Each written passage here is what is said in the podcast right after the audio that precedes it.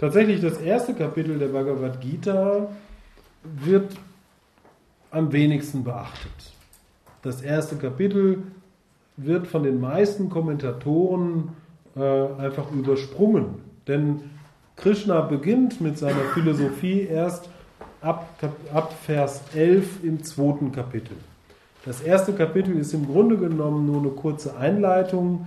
Äh, ich habe das Kapitel jetzt vorhin gerade nochmal durchgelesen, natürlich als Vorbereitung. Und äh, es ist eigentlich, ja, sind fast nur Verse, mit denen man wenig anfangen kann. Ich will ein paar Verse rausgreifen, die wichtig sind. Ja, vier Stück oder so.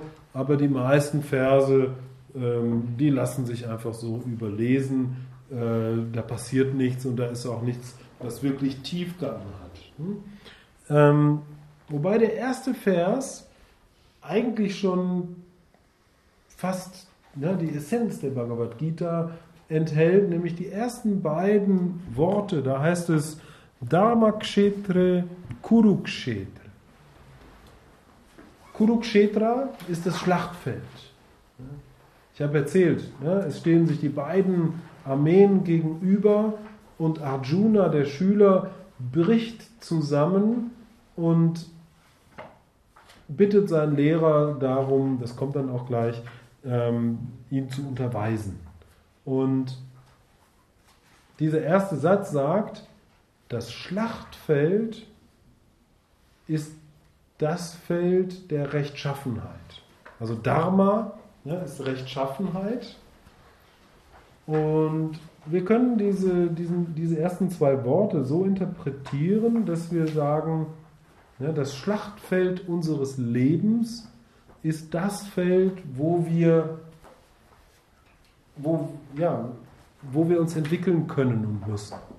Wo letztendlich der Kampf geführt werden muss, um rechtschaffen und, und im Einklang zu leben. Nicht auf der Yogamatte, nicht auf dem Meditationskissen, im Rückzug, äh, beim Lesen oder wie auch immer, sondern das wahre Feld, wo wir, wo wir sozusagen unsere Spiritualität unter Beweis stellen müssen, ist das Leben selbst. Ja, Im Sinne von äh, Willigis Jäger, dem berühmten Zen-Meister, der sagt, ein spiritueller Weg, der nicht in den Alltag führt, ist ein Irrweg. Was nutzt uns ein spiritueller Weg, der uns im wahren Leben nicht hilft? Nur das wahre Leben ist entscheidend. Es nutzt uns genau genommen gar nichts, wenn wir drei Stunden lang regungslos äh, im Lotussitz sitzen können oder unsere Chakras dreidimensional visualisieren können und dabei den Atem anhalten oder auf dem Kopf stehen eine Stunde. Entscheidend ist, dass wir unsere spirituelle Weisheit in den Alltag bringen. Und das drückt sich hier in diesem Vers aus. Ja, Dharma Kshetre Kurukshetra. Ja. Auf dem Schlachtfeld können wir unsere Rechtschaffenheit unter Beweis stellen.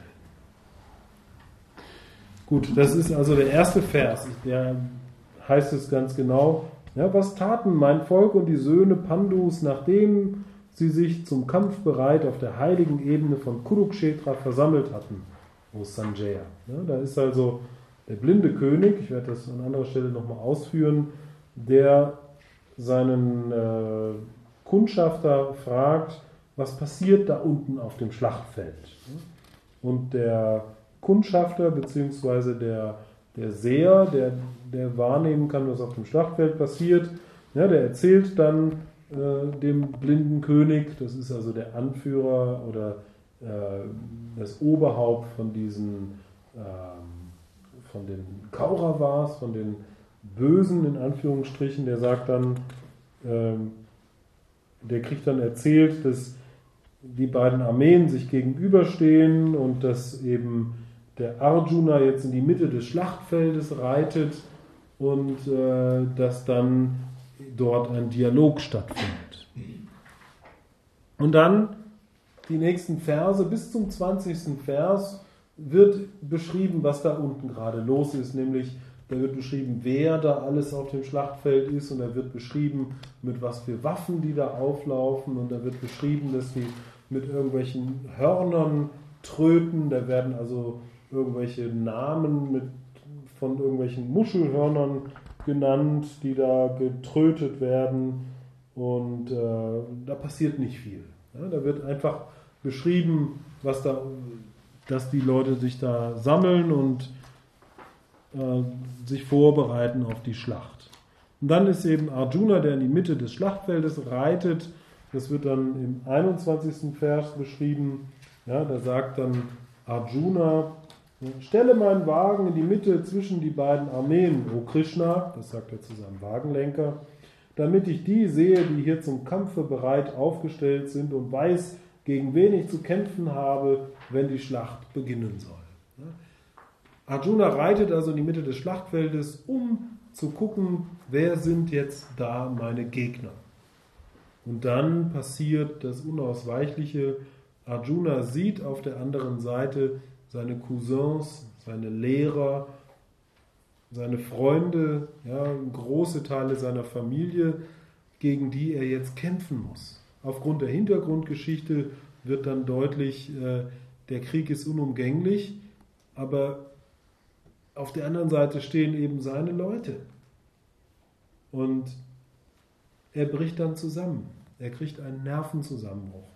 Das wird dann ab Vers 28 beschrieben. Da heißt es, wenn ich diese meine Verwandten kampfbereit in Schlachtreihe aufgestellt sehe, o Krishna, versagen meine Glieder, mein Mund wird trocken, mein Körper zittert und mein Haar steht zu Berge.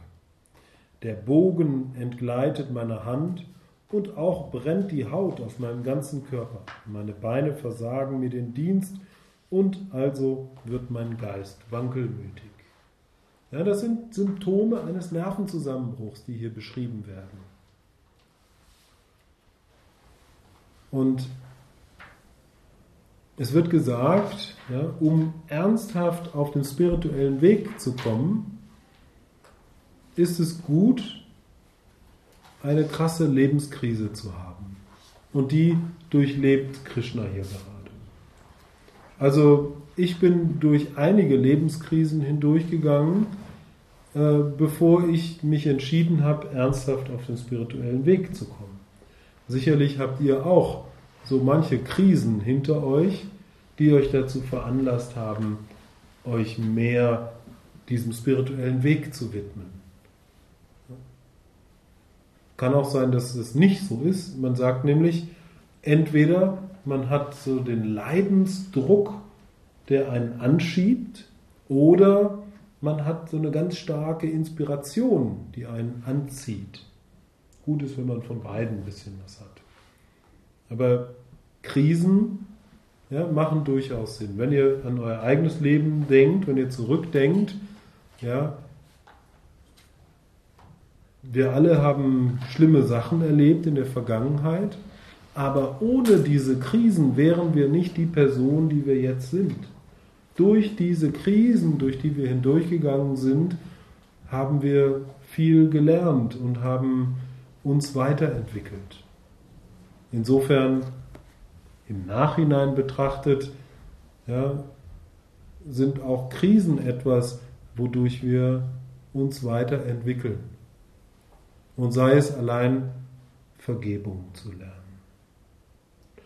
Und Krishna ist hier in der Situation, dass er eben einen völligen Zusammenbruch bekommt und überhaupt nicht mehr weiß, was er machen soll. Ja, hinter ihm stehen seine Leute, seine Brüder, mit denen er zusammen in den Krieg zieht, die, die kämpfen wollen, weil sie für das Gute einstehen. Und vor ihm stehen seine Freunde, gegen die er kämpfen soll. Und ja, wer würde da nicht einen Nervenzusammenbruch kriegen? Aber Arjuna hat das Glück, dass er seinen besten Freund Krishna dabei hat, der ja zufälligerweise Gott selbst ist. Und den kann er jetzt fragen, was er tun soll. Ja, und Krishna sagt ihm auch, was er tun soll, ja, nämlich, in welchem Vers ist es nochmal? Moment, muss ich kurz suchen. Der Krishna spricht dann zu ihm und sagt,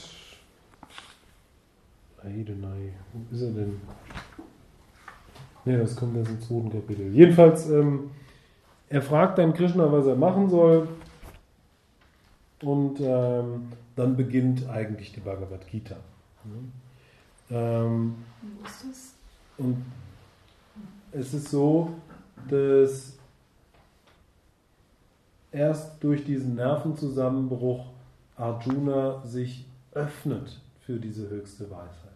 Hätte er nicht diesen Nervenzusammenbruch, ja, wird jetzt der Krieg stattfinden und ähm, dann wird halt einer gewinnen und einer verlieren und so weiter und so fort. Aber dadurch, dass er diesen Nervenzusammenbruch hat, kommt er überhaupt erst auf die Idee, Krishna zu fragen und, äh, und sich diese höchste Weisheit anzuhören.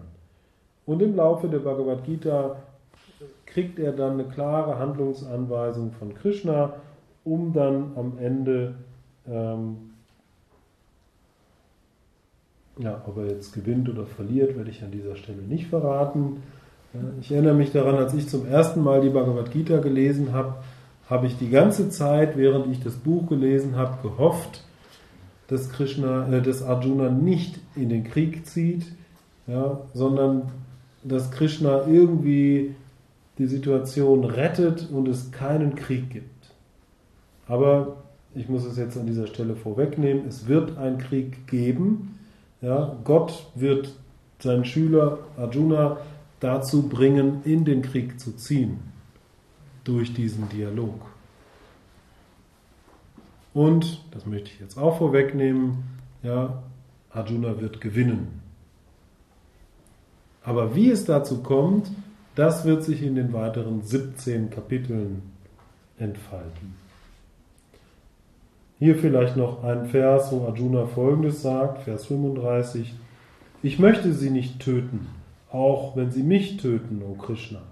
Nicht einmal um der Herrschaft über die drei Welten willen, geschweige denn sie der Erde willen zu töten.